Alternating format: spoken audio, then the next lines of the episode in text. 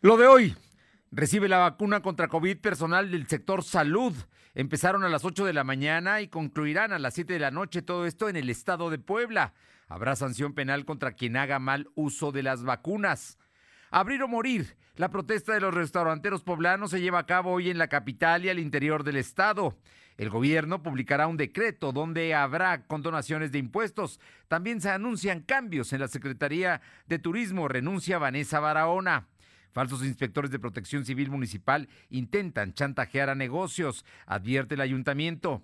Y hoy, en Puebla Tecnológica, Fernando Thompson nos habla sobre las nuevas actualizaciones de la política de privacidad de WhatsApp. La temperatura ambiente en la zona metropolitana de la ciudad de Puebla es de 19 grados. Lo de hoy te conecta. Hay bloqueos en el puente internacional. Está pidiendo el apoyo de la policía. Noticias, salud, tecnología, entrevistas, debate, reportajes, tendencias, la mejor información.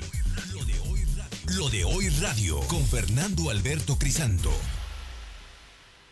¿Qué tal? ¿Cómo está? Muy buenas tardes. Es un gusto saludarles. Son las 2 de la tarde con un minuto. En los próximos 58 minutos le estaremos informando y es que hay, hay sin duda buenas noticias y algunas que no lo son tanto. Una buena noticia es que ya están vacunando. En este momento están vacunando desde las 8 de la mañana en los 37 hospitales COVID que hay en Puebla eh, del sector público. Así es que le vamos a dar todos los detalles y vamos a hacer un recorrido por el estado para que sepa usted cómo y, cómo le está tomando la gente. La verdad es que es importante porque, bueno, ese ejército blanco es la primera línea, es la que nos defiende y la que nos cuida y evita que mucha gente eh, fallezca y que se haya muchos otros recuperados. Así es que la verdad es que sí es importante todo lo que se haga en favor de ellos. La verdad lo merecen y los necesitamos. También los necesitamos y los necesitamos sanos y bien y yo creo que por ello por ello es el primer las primeras 10.000 vacunas que llegaron a Puebla desde ayer que le comentamos aquí ya se empezaron a aplicar el día de hoy. Vamos a ir con todos los detalles. Antes, un agradecimiento a quienes nos sintonizan a través de ABC Radio aquí en la capital poblana en el 1280, en la que buena de Ciudad Cerdán en el 93.5, en Radio Jicotepeca y en la Sierra Norte en el 92.7 y también en el 570 y en Izúcar de Matamoros en el 980. A todos, a todos muchas gracias. Quédense con nosotros que habrá información importante. También estamos en la plataforma www.lodoy.com.mx, en nuestro canal de YouTube y en Facebook, en todas las redes sociales. Estamos en como LDH Noticias, Spotify, ahí también puede encontrar este programa todo el día ahí van siendo archivados los programas y estamos aquí para informarle. Y bueno, vamos a ir con mi compañera Alma Méndez para que nos relate todo lo que empezó hoy muy temprano, cerca de las 8 de la mañana, pero la verdad es que pues hay muchas emociones en, en, torno a los médicos, las enfermeras, a la gente que les tocaron las primeras vacunas el día de hoy. Alma, ¿cómo estás? Muy buenas tardes. ¿Qué tal, Fernando? Muy buenas tardes a ti ya del auditorio de Velorio. Pues como bien comentas, cerca de las 8 de la mañana de este miércoles inició de manera simultánea la aplicación de la vacuna contra COVID-19 en Puebla para personal de salud y pues que se encuentran en primera línea en los hospitales regionales que pertenecen al ISTE, al IMSS y al sector salud en, en Puebla. Y bueno, así como en, en en los municipios de Atlisco, Tehuacán, Tepeji de Rodríguez y pues por mencionar algunos que bueno que son 37 unidades médicas donde se estarán aplicando dichas dosis. Médicos, internistas, enfermeras, camilleros y personal de servicios generales fueron vacunados y bueno pues ellos llevaban copias en mano de los documentos que les solicitaron, bueno se les solicitó el INE, la CURP, la cédula profesional y la credencial del hospital donde laboran. Las dosis fueron aplicadas conforme a la lista de personal y en un horario establecido, por lo que una vez que el personal fue vacunado, fueron monitoreados por 30 minutos para verificar que no se presentaran reacciones negativas. La información, Fernando. Bueno, por lo pronto entonces ya están en los hospitales, aquí en la ciudad de Puebla, en todos, en La Margarita, en San José, eh, en el ISTE, de allá de San Manuel, están también en los centros regionales, en los hospitales de Cholula, Atlisco, Tehuacán, Tepeji de Rodríguez, en fin, todos los lugares donde hay eh, se trata a personas por COVID, hay médicos internistas, enfermeras, camilleros y el personal está recibiendo esto. Me llama la atención que les hayan pedido el INE, el CURP, digo, la cédula profesional lo entiendo y la credencial del hospital donde laboran, bueno, pues eso es, eso es lógico, pero además el propio hospital hizo la lista, ¿no? De, de quienes iban a recibir la dosis, además reciben la dosis y tienen que esperar media hora para hacer eh, verificar si no hay reacciones negativas. ¿Está bien?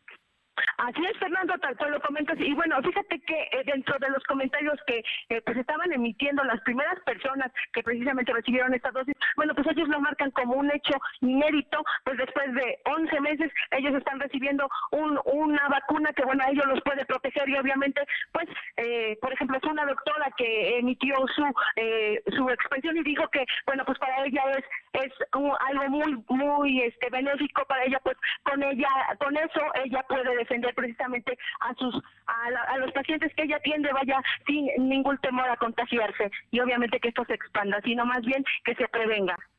Bueno, así está el asunto, ya está la vacunación. Muchas gracias. Vámonos con Silvino Cuate, mi compañero que estuvo el día de hoy en la conferencia de prensa donde el secretario de Salud también habló de, la vacuna de COVID, que la verdad le digo es buena noticia, buena noticia y se explicó que para los mayores de 60 años la vacunación empezará en febrero próximo. Te escuchamos, Silvino. ¿Qué tal? Muy buenas tardes. Pues informarte que el secretario de Salud, José Antonio Martínez García, confirmó que en las 37 unidades hospitalarias comenzó el proceso de vacunación contra COVID. En febrero iniciará la segunda etapa. La dosis será para mayores de 60 años y profesoras. El, el secretario señaló que en este mes, si hay suficiencia, se incluiría a las personas con alguna comorbilidad. En ese sentido, Rosela Díaz Fernández fue la primera médico del área COVID del Hospital del IMSS de la que recibió la vacuna contra coronavirus. Dijo estar emocionada y sentirse más segura al atender un paciente enfermo. En la entrevista, Díaz Fernández dijo que para todo el personal médico existe la dosis, únicamente hay que seguir el reglamento que les indica desde la Secretaría de Salud. Escuchemos parte de lo que mencionó. Para el personal de salud, pues eh, que estén todos ya preparados porque pues ya nos está tocando a todos, ¿no? Este, seguir las indicaciones, eh, nos van dando nuestras fechas, nada más estar al pendiente porque sí es, es, es emocionante ya saber que estamos protegidos. Y a la gente que aún sigue sin entender y que sale sin Ah, es muy complejo, muy complejo, pero pues por el bien de todos, creo que todos deberíamos cuidarnos unos a otros.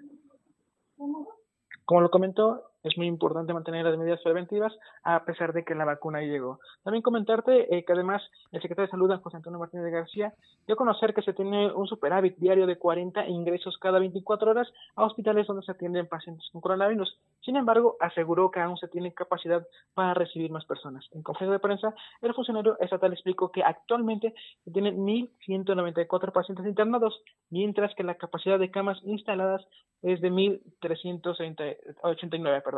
Es decir, casi 200 aún están libres para pacientes con coronavirus. Sin embargo, señaló que de seguir una tendencia a la alza, se tendría una saturación en un plazo de 10 días aproximadamente. Ante este escenario, el secretario aseguró que cuenta con planes de ampliación hospitalaria. En otro tema, Martínez García comentó que en lo que va de la pandemia de coronavirus, 122 trabajadores de salud han perdido la vida, del total, 101 son médicos y 28 enfermeras. Además, comentó que actualmente hay tres personas que se han enfermado de influenza, así como 47 que dieron negativo a pruebas de COVID, pero tienen neumonía bacteriana. Para concluir, la Secretaría de Salud registró 229 nuevos enfermos de coronavirus. En comparación con los datos de 10, son 99 casos más. También se contabilizaron 35 defunciones. Actualmente hay 53.109 acumulados y 6.482 muertos. El secretario informó que actualmente hay 1.382 casos activos distribuidos en 87 municipios. Del total, 1.194 pacientes están hospitalizados, 182 requieren ventilación mecánica asistida. La información. Bueno, pues ahí está. 40 diarios están recibiendo los hospitales de COVID en Puebla. 40 diarios, bueno, pues estás hablando de que si tenemos 200, en cinco días se pueden llenar. Claro, hay algunos que salen, pero esa es la situación, esa es la circunstancia que se está enfrentando, la gravedad del tema, y tan solo en 24 horas hubo casi 100 pacientes más, ¿no? con relación, 99 con, relación a lo que ayer había estado, y volvemos al rango de superior a los 200, 35 defunciones y 1.382 eh, casos que están activos, de los cuales 1.194 están hospitalizados. Así es que tema, tema el que, el que se da a conocer el día de hoy. Y bueno, pues emotivo lo que dice la doctora eh, Rosela Díaz Fernández allá en el IMSS de la Margarita y por supuesto su recomendación a no bajar la guardia, Silvino. Ellos mismos, los médicos que ahorita se están eh, vacunando, no pueden bajar la guardia, tienen que seguir porque la vacuna no es inmediata, no es un escudo que en cuanto te la pones ya se resolvió, lleva un proceso, lleva algunos días y hay una segunda aplicación.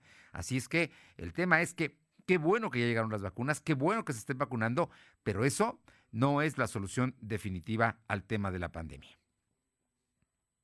Así es como lo comenta Fernando, pues es muy importante tener todas las medidas preventivas, puesto que la distribución también es un proceso largo y bueno, a pesar de que es en febrero la segunda etapa, es muy importante estar prevenido, Fernando. Muchas gracias, Silvino. Son las 2 de la tarde con 10 minutos, 2 con 10 y vamos rápidamente a un recorrido por el estado. Mi compañera Paola Aroche en Atlisco nos habla de las vacunas. Paola, buenas tardes.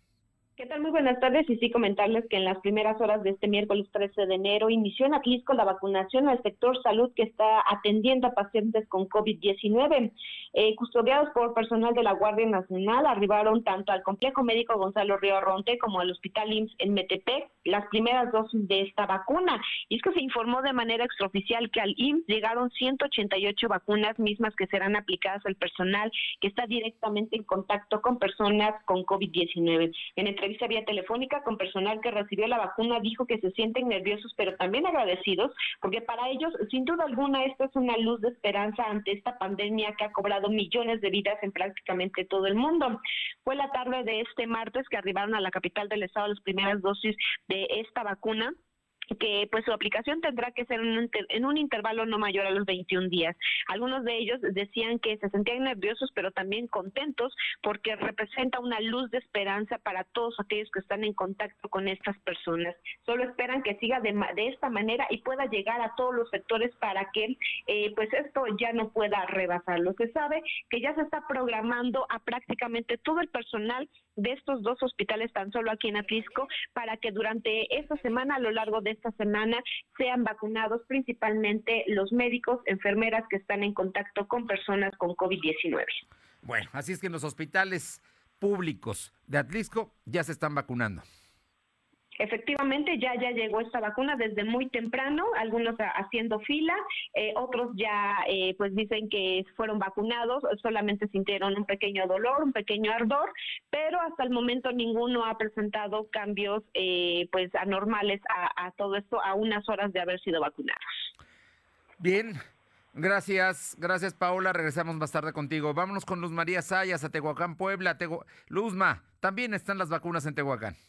Hola, ¿qué tal, Fernando? Muy buenas tardes para ti, nuestros amigos de lo de hoy. Bueno, te comento que ya inició la vacunación aquí en el municipio de Tehuacán, Puebla, ya que la noche de este martes 12 de enero será historia llegar las primeras 630 vacunas contra el virus SARS-CoV dos al municipio de Tehuacán, en donde ya se informó que los hospitales reconvertidos a COVID-19 serán los primeros en ser abastecidos con la vacuna, en donde son 490 dosis para el Hospital General, 100 dosis para la Clínica 15 y 40 dosis para el ISTER será el personal médico, enfermeras, camilleros, cocineras y el personal de lavandería que se les aplicará esta vacuna. Cabe mencionar que al ingreso de las vacunas fue custodiado por elementos de Guardia Nacional. Y bueno, es que así ya hay una esperanza mucho más de vida aquí en el municipio de Tehuacán, Puebla, Fernando. Muchas gracias.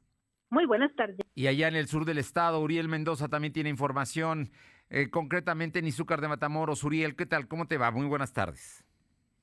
Hola, ¿qué tal Fernando? Muy buenas tardes. Tenemos buenas noticias para el sector salud, específicamente en el municipio de Izúcar de Matamoros, donde la vacuna contra el coronavirus COVID-19 llegó a esta zona sur del estado de Puebla. La enfermera Liliana Sánchez Rangel, de 42 años de edad, quien ofrece sus servicios al interior de este nosocomio, reconvertido hace algunos meses en hospital COVID, eh, fue la primera en recibir la vacuna en esta demarcación. Eh, la llegada de estas vacunas fue alrededor de las 7 de la noche del día de ayer fueron 350 dosis de vacunas COVID-19, que bueno, vimos por supuesto el resguardo por parte de una unidad de la Secretaría de la Defensa Nacional, misma que fueron entregadas eh, minutos después eh, al director del nosocomio izucarense, a Oscar Barrios Hernández, para la aplicación del personal de salud, que bueno, ellos son los primeros que se encuentran en la primera línea de batalla contra esta enfermedad. 350 dosis que el día de hoy, desde muy tempranas horas, pues bueno, se inició precisamente con la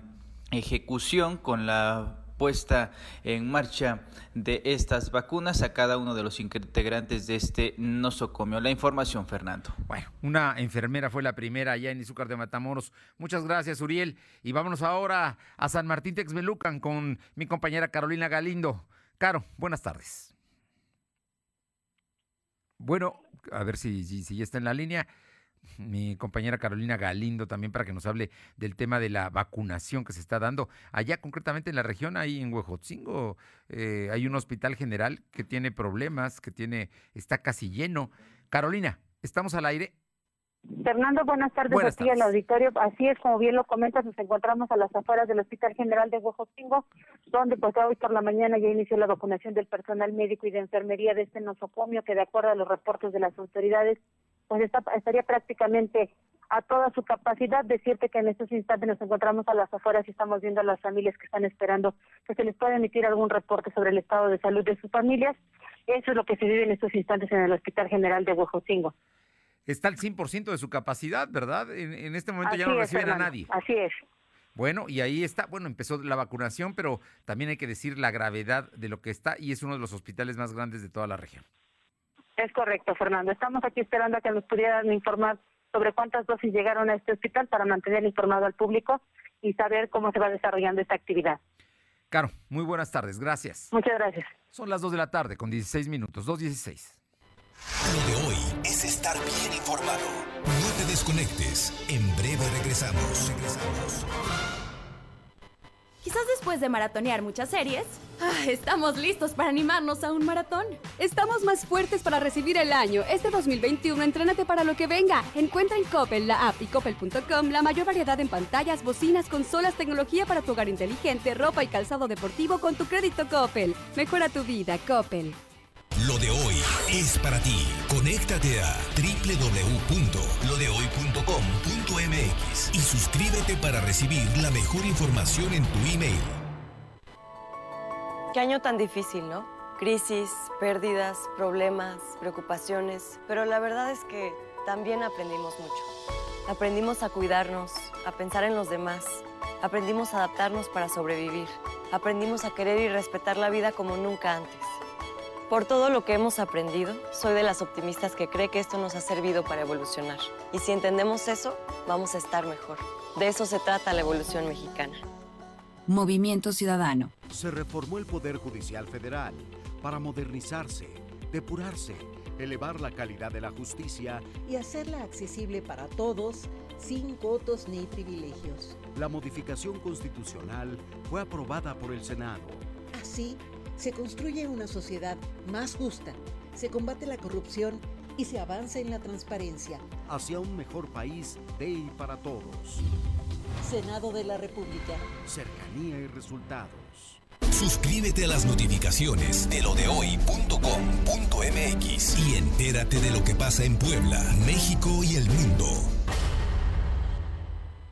Protege a tu familia con un seguro a su medida. Club de Protección Familiar, a un precio muy accesible, te ofrece asesorías telefónicas nutricionales, jurídicas, médicas y emocionales, asistencia vial con servicio de grúa, gasolina, cambio de llantas, cerrajería y más. Contáctalo en tu tienda Coppel, descárgala para pagar y solicitar servicios. Ay, así de fácil es cuidar a los que más quieres.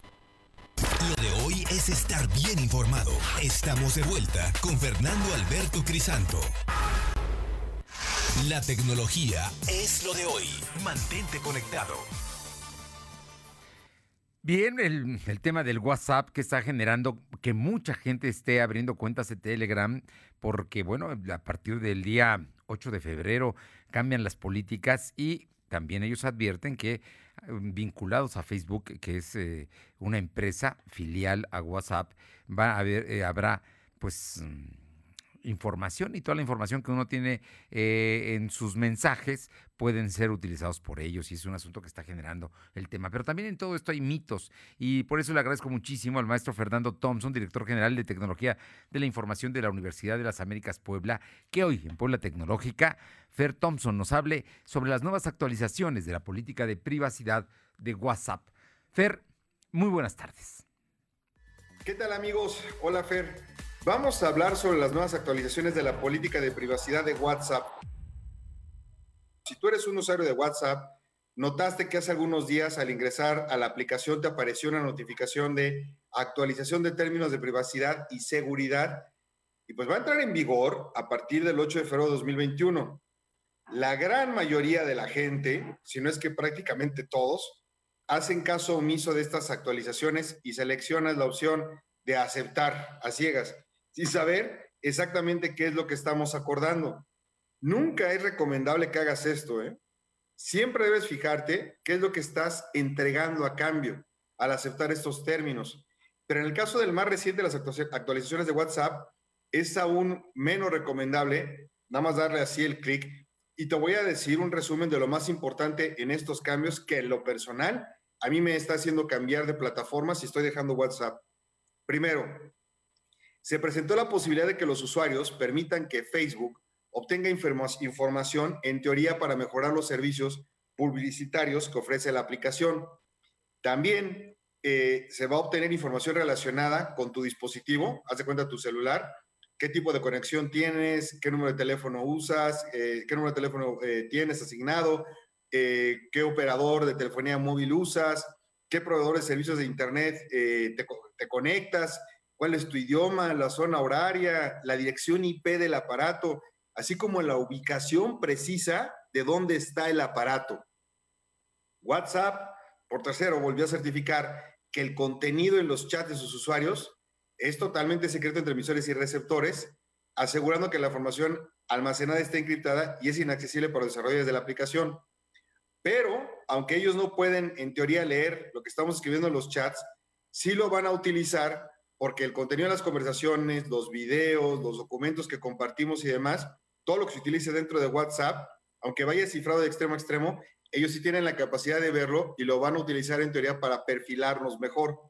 WhatsApp afirma que esto va a mejorar el servicio y experiencia de uso porque va a darte sugerencias de conexiones de amigos o grupos, va a personalizar tus funciones de contenido, vas a poder realizar mejores compras y transacciones de manera supuestamente más sencilla, vas a recibir publicidad y, y otras cosas relevantes de productos eh, y empresas que componen Facebook y algunos terceros, pero por otro lado también, si un usuario no quisiera aceptar esos términos de WhatsApp, entonces eh, vas a tener que solicitar que se, elimine tu cuenta.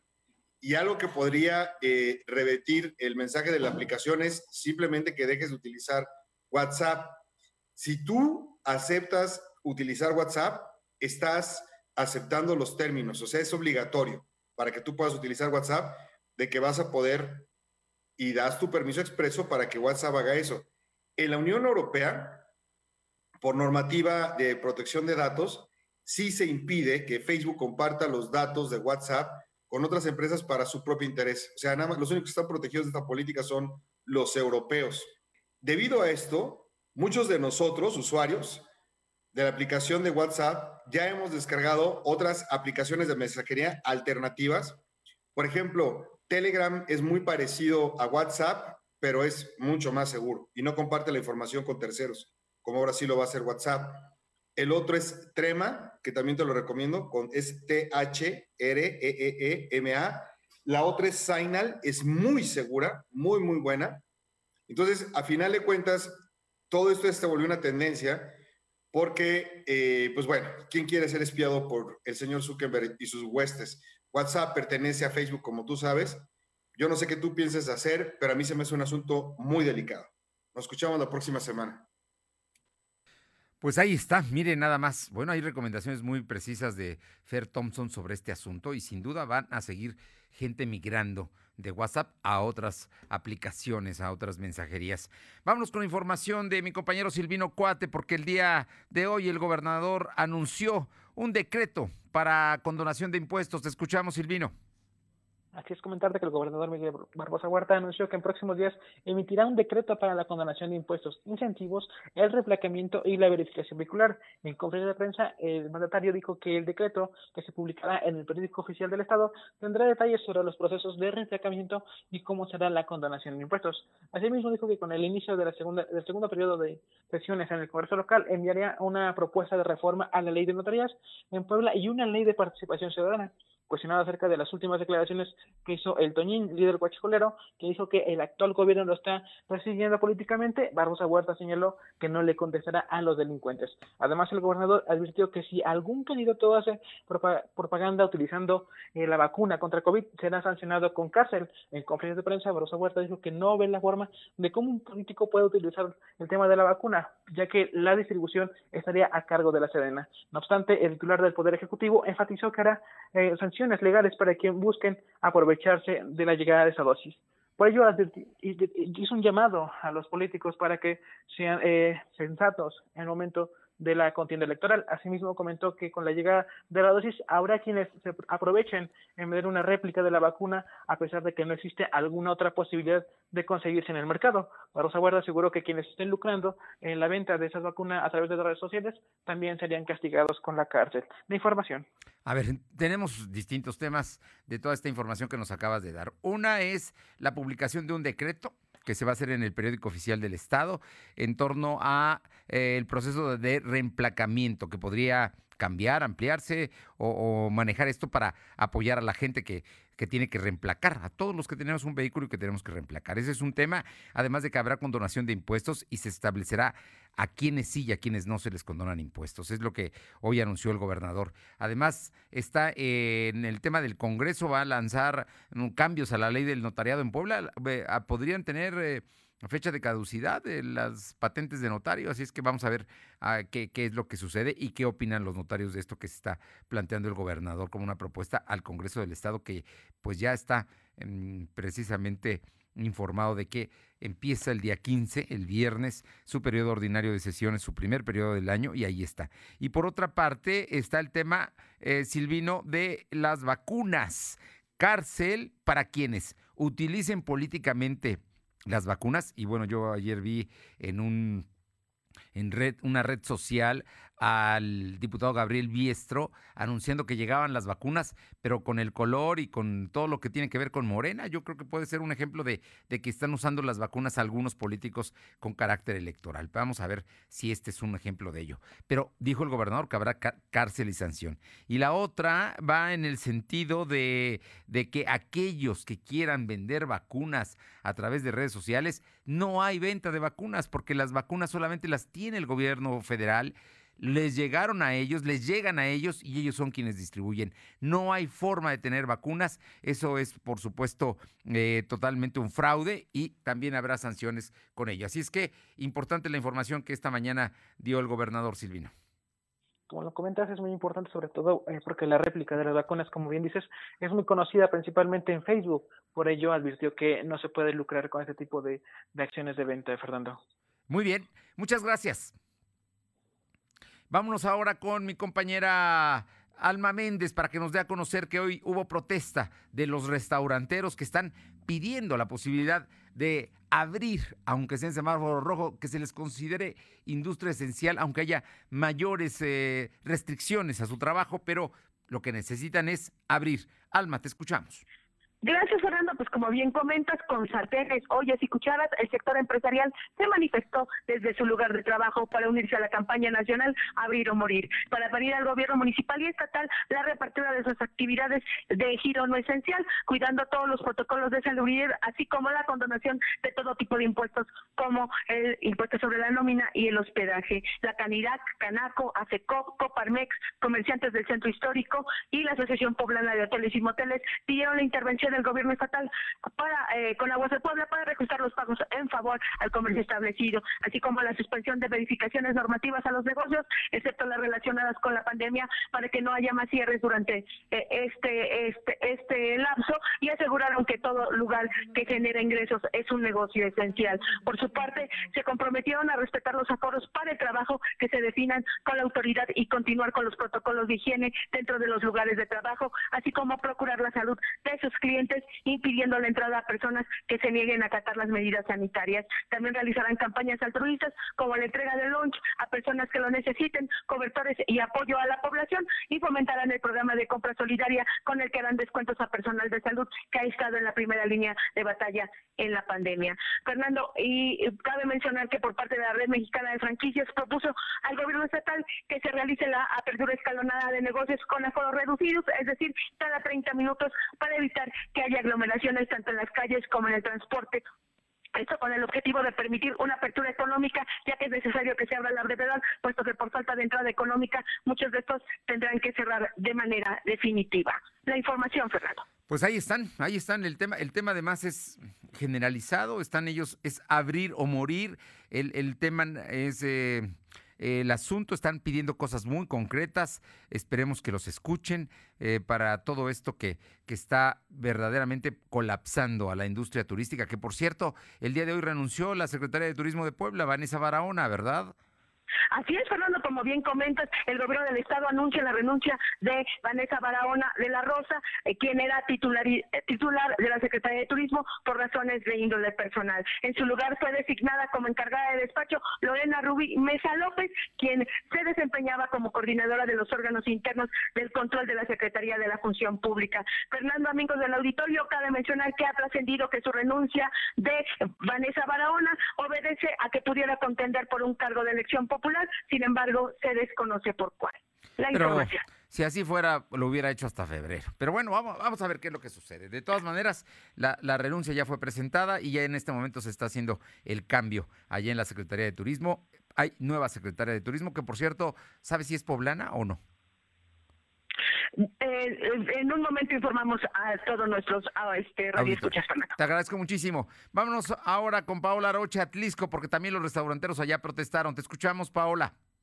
¿Qué? Muy buenas tardes. Y sí, efectivamente, un grito de ayuda los restauranteros y personal que laboran en ellos pidieron al gobierno federal, estatal y municipal ante la terrible situación que se está viviendo por el cierre de estos comercios por el tema de la pandemia.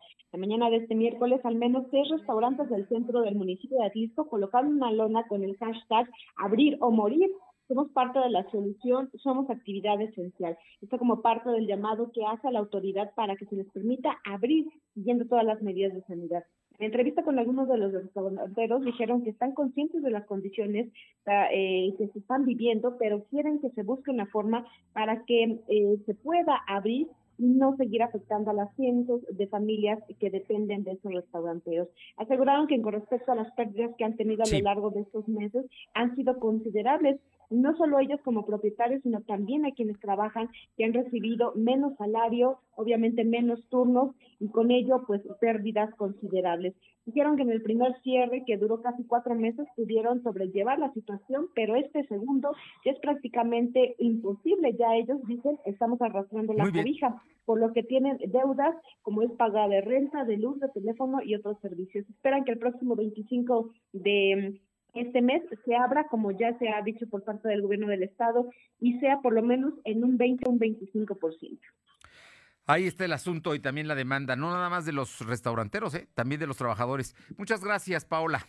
Buenas tardes. Y mi compañera Carolina Galindo nos informa que trabajadores de la sucursal de Mi Viejo Café en San Martín Texmelucan se manifestaron hoy en las afueras de la sucursal en la Avenida Libertad para solicitar a las autoridades la reapertura del negocio, pues señalan que con la pandemia las ventas se redujeron hasta en un 92%, lo que ha generado la pérdida de empleos.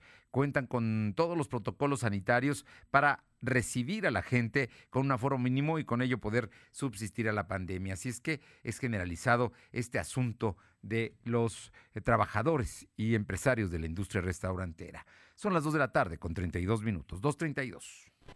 Lo de hoy es estar bien informado. No te desconectes. En breve regresamos. Regresamos.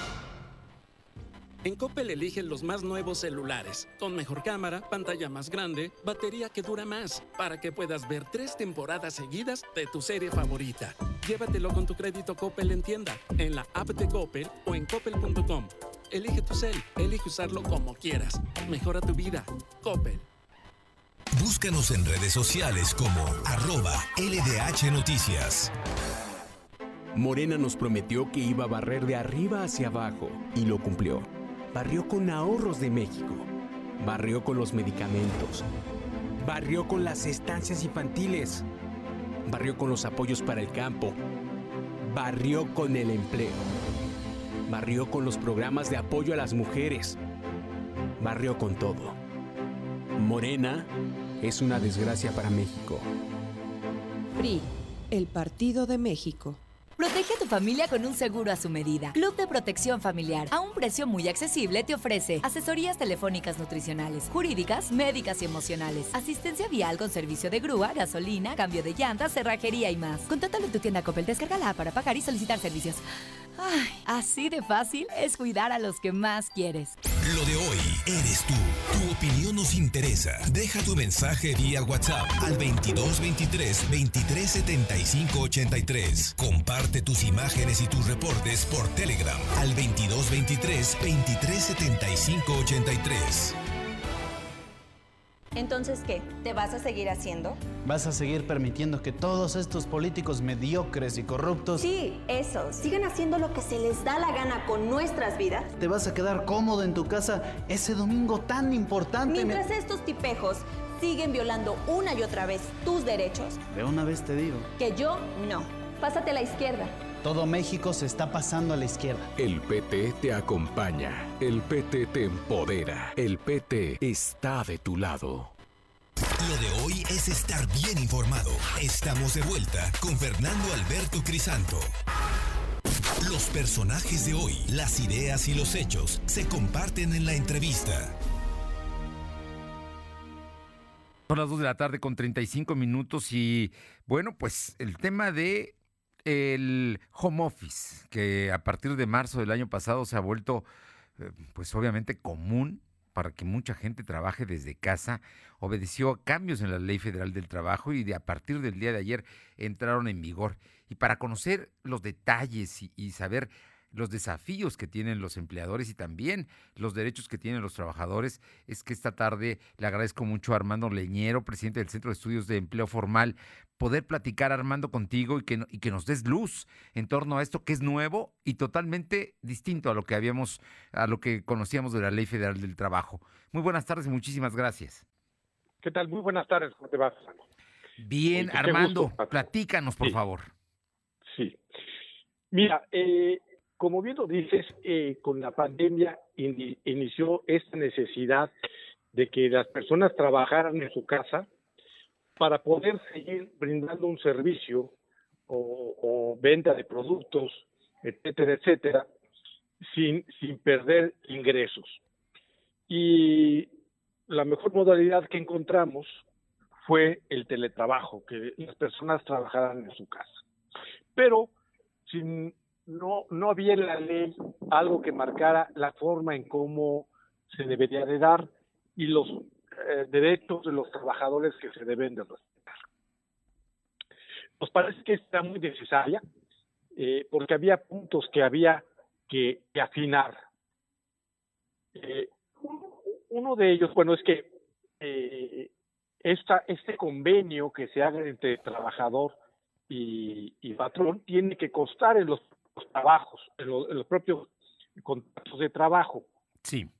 Eh, y luego se tienen que especificar cuáles son las labores y las, eh, los resultados que tiene que dar el trabajador y los apoyos que tiene que dar el patrón para conseguir esos fines. Otro punto que es muy importante señalar es que este derecho o esta forma de trabajar es voluntaria para ambas partes, tanto como para los trabajadores como para los patrones. Eh, el, lugar de trabajo tiene que ser el centro de trabajo, pero por condiciones específicas eh, para los dos pu- pueden llegar a un acuerdo y se puede eh, eh, en esta en esta modalidad. Hay puntos que, que son importantes, que es el derecho para los trabajadores, el derecho a la desconexión. Encontramos que en este tiempo había muchas personas que decían, bueno, es que mi jefe, mi supervisor, me llama a altas horas de la noche, sábados, domingos y no hay descanso. Y pues como está establecido en la ley federal del trabajo, pues eh, eh, la, la- la jornada tiene que tener un horario y un tiempo para tomar alimentos. Bueno, esto mismo se pone en esta ley de teletrabajo para respetar el derecho a la conexión. Es, eh, digamos, en el contrato, ¿no? Que, firman patrón y, empleado. Eh, sí, en el contrato se especifica que esté en el trabajo, se ponen los horarios en los que se debe respetar este, estas jornadas. Bien, digamos, eso es como, como un punto importante de los derechos de los trabajadores. Así es. ¿Qué más, qué más hay?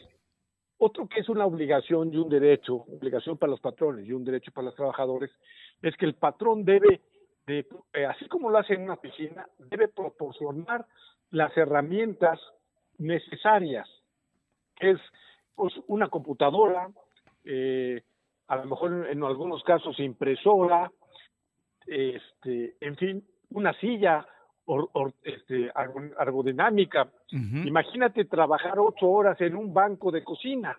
No, bueno, imposible, ¿no? Oye, pero pues me imagino que también tiene que ver con la luz y con el, servicio de Internet, ¿no? Para, para poder llevar a cabo el trabajo.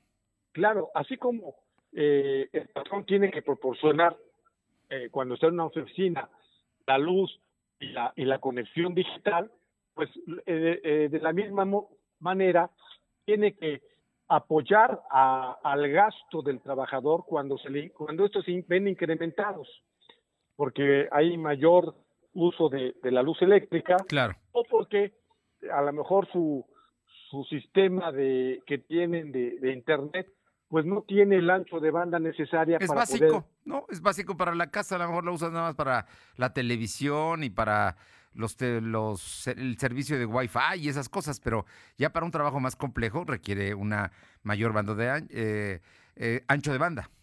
Es correcto. Entonces, esto lo prevé la ley y este tiene que ser un acuerdo el patrón y el trabajador de llegar a qué cantidad es la adecuada para ambas partes.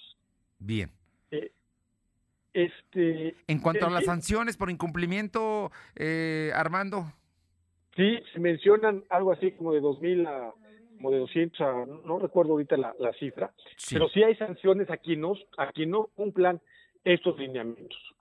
Oye, te, te, pregunto, te pregunto porque en este asunto del teletrabajo o el home office están incluidos los maestros, los empleados públicos, estatales, municipales, federales. También a ellos les va a corresponder, también el gobierno va a pagar estos por estos eh, pues eh, derechos de los trabajadores. Debería de hacerlo, eh, por supuesto que debería de hacerlo, eh, porque, porque no son, o sea, no trabajadores de primera ni de segunda. Claro. Entonces, tiene, tiene que ser un derecho para todos los trabajadores. Pero esto no, lo contempla la Ley Federal del Trabajo, porque están ellos en otro...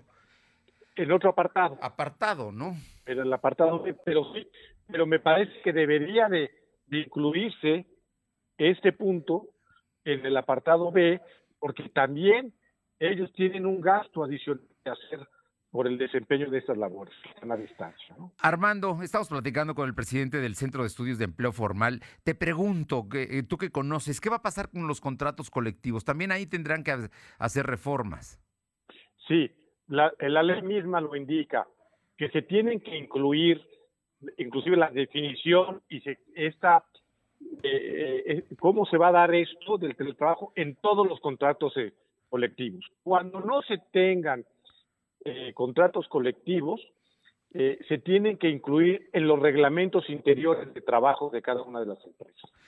Por último, te pregunto, porque esto es muy importante. Si yo soy trabajador y bajo, por estas condiciones voy a ir a trabajar a mi casa y tengo que hacer un contrato, con todos estos detalles que tú nos acabas de mencionar, ¿reinicia mi, mi labor o me tienen que respetar mi antigüedad? Eh, por supuesto que es una extensión de, de, tu, de tu contrato, este, no, no reinicia, no se tiene que cancelar, continúa. Este, no es un nuevo contrato. No es un nuevo contrato. Nosotros incluimos que es un adendum, es, es una, algo adicional que se tiene que incluir en el contrato, pero no es un nuevo contrato. Pues Armando, creo que nos queda muchísimo más claro porque entró en vigor el día de ayer, ya está en este momento vigente para toda la gente que tiene que trabajar en casa, el teletrabajo o home office, como también se le conoce, es, es ya una práctica mucho más usual en nuestro país y por lo que vemos va a durar y ya se va a usar incluso como, como una forma de, de relación laboral. Sí, porque es benéfico inclusive para la ciudad de ahora es que mucha gente ande en la calle, ¿no? Y este, haciendo más tráfico, más contaminación, y yo creo que eso es benéfico.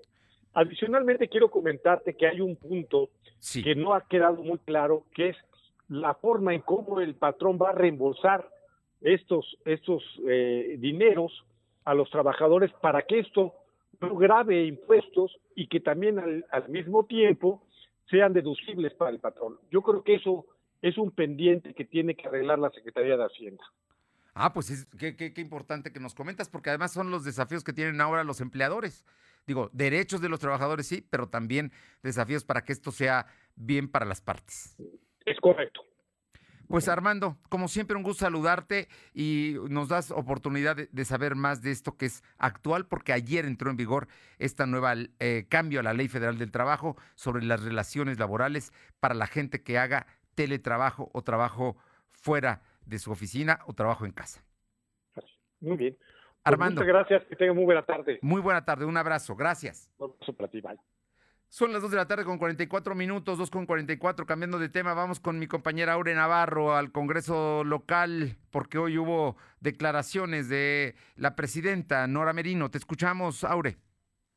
Así es, les comento que como presidenta de la mesa directiva del Congreso del Estado, Dona Medina Escadilla, pidió a los funcionarios del Ayuntamiento de Puebla que buscan contender en el proceso electoral, pues a renunciar primero a sus cargos, porque si no, con la distracción electoral que tengan, el municipio se debilitaría aún más en los pocos resultados que da ante la ciudadanía.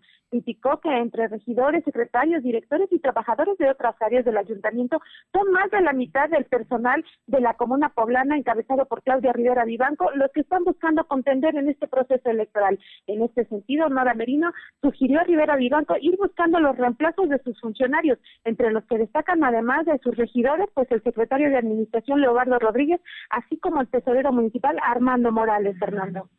Bueno, pues ahí está el asunto. Vamos a ver qué es lo que sucede con este, eh, el tema de, de, los funcionarios del municipio, que son varios los que se inscribieron, ¿no? Para, para buscar precisamente posiciones electorales. Vamos a ver, están y mira que todos son de Morena, ¿eh? Igual que la diputada que hizo declaraciones. Oye, por cierto, y el tema de el día de hoy habló Mónica Rodríguez de la Vecchia en, en la permanente del Congreso.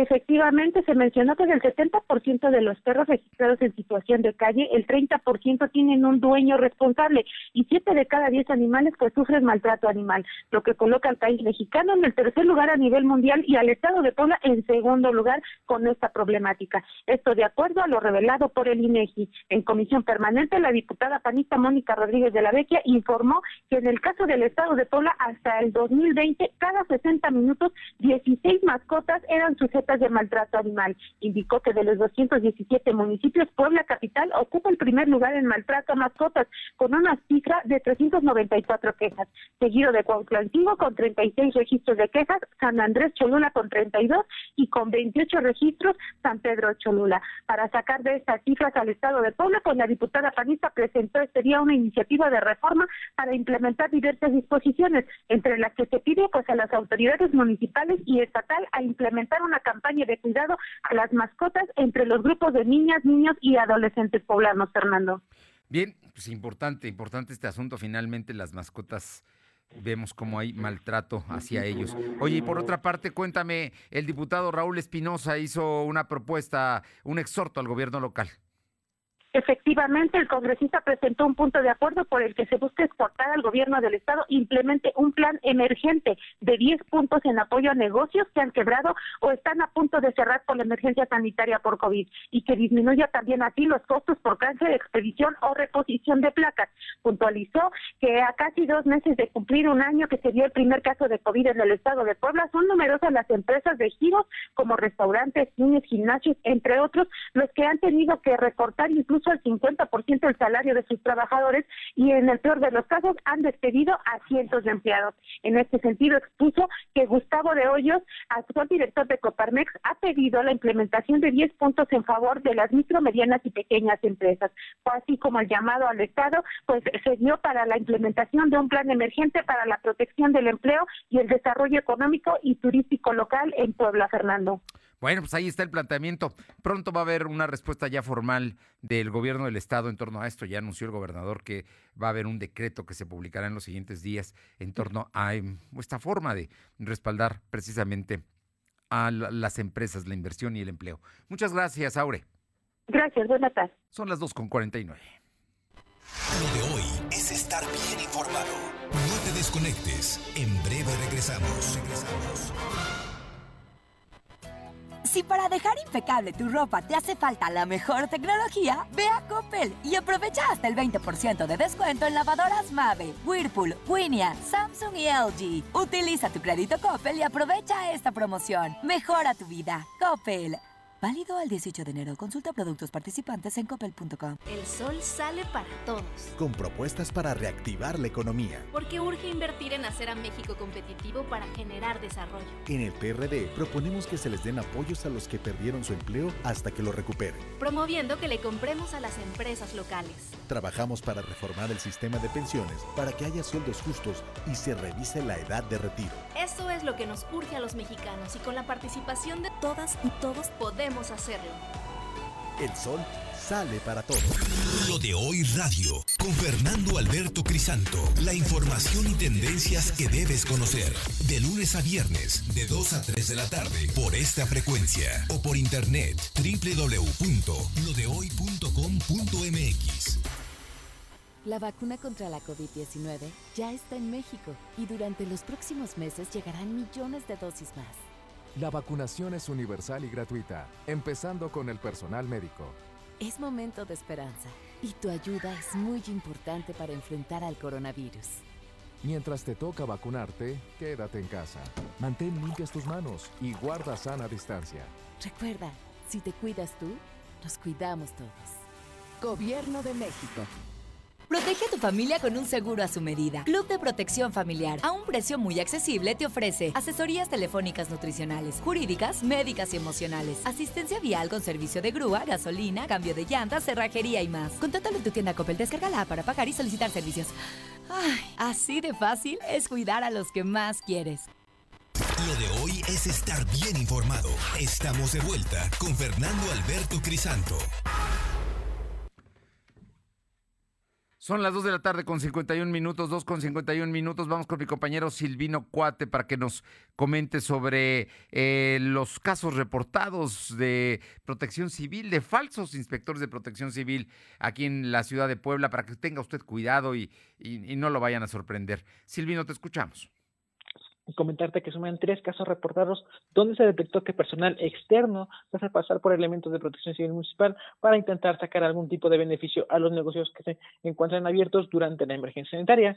En conferencia de prensa, el secretario de Protección Civil Municipal, Gustavo Alicia Salvatori, informó que son improvisados los uniformes de las personas que han intentado realizar algún tipo de extorsión. Ante ese panorama, el secretario municipal recomendó a la ciudadanía llamar al 911 para aclarar alguna duda y no creer en el chantaje. Dijo que necesario tomar foto de las personas que están revisando, pues de esa forma se puede realizar la detención correspondiente. Comentó que la dependencia de su cargo con frecuencia sube a redes sociales el uniforme que deben portar los elementos de protección civil, el tipo de credencial y los vehículos que utilizan para que la gente no sea engañada. En relación al comercio informal, en el primer cuadro de la ciudad, el secretario de Gobernación René Municipal, eh, René Sánchez informó que hubo un cumplimiento del 76%, mientras que en el comercio formal tuvo un cumplimiento del 55% por parte de los mercados municipales fue del, del 74%, Fernando. Bueno, pues ahí está, ¿no? El comercio formal tuvo, dice que un cumplimiento del 55, o sea que muchos empresarios de los formales abrieron y en los mercados fue el 74%, además de que, eh, bueno, el, tema de los informales que siguen apareciendo por algunas calles del centro de la ciudad y en otros, muchos otros lugares de la capital poblana, Silvino. Así es como lo comentas, el tema de la informalidad aún continúa, aunque el porcentaje del acatamiento del, eh, del decreto ya es más elevado, continúa todavía. El día de hoy el secretario de Gobernación David Méndez habló de el atentado contra la presidenta municipal de Tepanco de Rodríguez, Mireya González. Efectivamente, el secretario de Gobernación David Méndez Márquez confirmó que la alcaldesa de Tepanco de Rodríguez, Mireya González Pérez, fue víctima de un atentado y ya presentó la denuncia correspondiente ante la Fiscalía General del Estado de Puebla para que investigue el caso. En conferencia de prensa, el secretario explicó que el incidente se presentó el pasado 11 de enero, aproximadamente a las 9 de la noche, cuando la edil viajaba acompañada de otras tres personas por la carretera Zacatán-Huacatlán. Minutos después, un vehículo se acercó al auto en el que viajaba la alcaldesa. Hubo detonaciones de fuego. Eh, a pesar de esto, de estos acontecimientos, el vehículo pudo esquivar las balas y llegar hasta Aguacatlán para pedir auxilio. Posteriormente, el secretario se, se, comunicó con la EDI y bueno, le confirmó que se encontraba bien y que presentó la denuncia correspondiente, Fernando. Muy bien. Oye, bueno, pues ahí, ahí está el asunto. Eh, vamos a ver. Esta violencia preelectoral es, es un asunto muy, muy delicado. Ojalá y se investigue y se sepa quién está detrás de todo esto. Muchísimas gracias. Buenas tardes. Vámonos con mi compañera Alma Méndez porque Coparmex hizo una propuesta muy concreta al gobierno del estado. Ya habrá una respuesta del gobierno del estado. No será exactamente lo que pidió la Coparmex, pero esto es lo que pidieron los empresarios. Antes de ir con mi compañera Alma Méndez, le comento que pues están calentando las cosas de tal manera que el día de hoy eh, Vicente Fox, el expresidente, le regresó a Andrés Manuel López Obrador la frase que en 2006 pronunció el tabasqueño en su contra. Congruencia, señor presidente, dice Fox que se calle la chachalaca tabasqueña en las mañaneras, tuiteó el exmandatario. Como su candidato a la presidencia de 2006, López Obrador dijo, cállate chachalaca al entonces presidente Fox, demandándole que no interviniera en asuntos electorales. Y lo mismo le responde el día de hoy Fox, dice que se calle la chachalaca tabasqueña en las mañaneras. ¿Qué tal? Así se llevan. Vamos con mi compañera Alma Méndez. Alma, te escuchamos. Gracias, Fernando. Pues comentarte que la Coparmex Puebla propone a la autoridad estatal salario, bono y seguro solidario ante las nuevas disposiciones para evitar cierres totales y más pérdidas de empleos. El presidente Fernando Treviño Núñez aseguró que el apoyo en el salario solidario eh, debe haber una contribución del gobierno, patrón y trabajador con el fin de evitar despidos ante el cierre de operaciones o caídas de los ingresos que afectan las empresas por el COVID-19, así como un seguro solidario que es un apoyo equivalente a un salario mínimo general para todos los trabajadores formales que lo hayan que hayan perdido su empleo. Y finalmente el bono solidario perdón para crear trabajos ya que ya que sería un incentivo a la contratación de empleo formal con el fin de recuperar la pérdida de empleo registrada en los últimos meses. La información Fernando. Bueno pues ahí están son las peticiones y propuestas concretas no vamos a ver qué es lo que qué es lo que resulta de todo esto. Muchísimas gracias. Seguimos al pendiente. Y viajamos hasta Ciudad Cerdán con mi compañera Janet Bonilla. Janet, te escuchamos. Buenas tardes, Fernando. Como siempre, un gusto saludarte a ti y a todos los radioescuchas. Comentar que luego del operativo que realizó personal de protección civil municipal y estatal el día de ayer en Ciudad Cerdán y de la clausura de cinco establecimientos que ofertan productos que son considerados como no esenciales, este día el presidente municipal de Chalchicomula de Sesma, Carlos Tentle, y un representante de comerciantes llegaron al acuerdo de retirar los sellos de clausura y permitirles trabajar, pero los dueños de los establecimientos deberán ser más estrictos en las medidas sanitarias para que no vuelvan a pasar por una situación similar. Se pide que solo ingrese una persona por familia al establecimiento, no tener aglomeración dentro del local, sanitizar a los que ingresen al negocio, así como utilizar cubrebocas. Cabe hacer mención, Fernando, que los comerciantes argumentan que muchos de los clientes se rehusan a seguir estas medidas sanitarias e incluso se molestan y se dan la vuelta sin realizar la compra. Bueno, pues ahí está, están buscando un acuerdo, ¿no? Para todo esto que está sucediendo. Así es, Fernando, pero por lo tanto ya retirarán esos sellos de clausura y les permitirán seguir realizando sus labores. Pero esto es para los que comercios em, establecidos, pero no que son esenciales. Así es, ayer clausuraron cinco negocios que eh, ofertan productos que mm, son eh, considerados como no esenciales, pero pues se pidió que los permitan, eh, les permitan trabajar debido a los ingresos que ellos tienen y llegaron a este acuerdo de ser más estrictos con las medidas sanitarias. Ahora pues habrá que cumplirlas. Bueno, pero entonces sí van a poder abrir los no esenciales. Sí. Bueno, pero siguiendo todas esas medidas. Esto llega con un acuerdo de la, de la autoridad municipal con los comerciantes, que no necesariamente es lo que establece el decreto del gobierno del estado que obliga a cerrar todo lo no esencial hasta el próximo día 25 de enero. En fin, ahí eh, vamos a ver, son los ejemplos que se pueden dar. Muchísimas gracias, Janet. Buenas tardes, Fernando. Pues sí, esto ocurre y pues sí, es la realidad y finalmente la autoridad municipal tomó una decisión allá en Ciudad Cerdán. Y mientras las cámaras de representantes debaten si lo envía un nuevo juicio político al presidente de Estados Unidos, Donald Trump, hizo este un llamado a sus seguidores a evitar la violencia y calmar los ánimos. Sin su cuenta de Twitter, en la que habitualmente enviaba sus mensajes y anuncios, el presidente de Estados Unidos emitió un breve comunicado pidiendo que si hay manifestaciones no deben ser violentas. ¿Todo por qué? Pues porque se está informando verdaderamente que el tema, el tema de eh, la toma de posesión el próximo día 20 de enero, puede haber eh, manifestaciones violentas, de acuerdo a una investigación del FBI. Y luego es falso que la sector, la Secretaría de Turismo vaya a desaparecer en épocas electorales. Se incrementan los eh, rumores, dice el secretario. El asunto es que, bueno, ahí están. Y por lo pronto, las aerolíneas mexicanas tienen problemas, problemas y podría desaparecer. Bueno, Internet va a desaparecer y Aeroméxico también tiene problemas con su sindicato que está emplazado a huelga. Nos vamos. Gracias por haber estado con nosotros. Es media semana, miércoles. Pásela bien. Hay que cuidarnos. Nos encontramos mañana aquí en punto de las dos. Que tenga buen provecho. Hasta mañana. Gracias. Fernando Alberto Crisanto te presentó lo de hoy. Lo de hoy.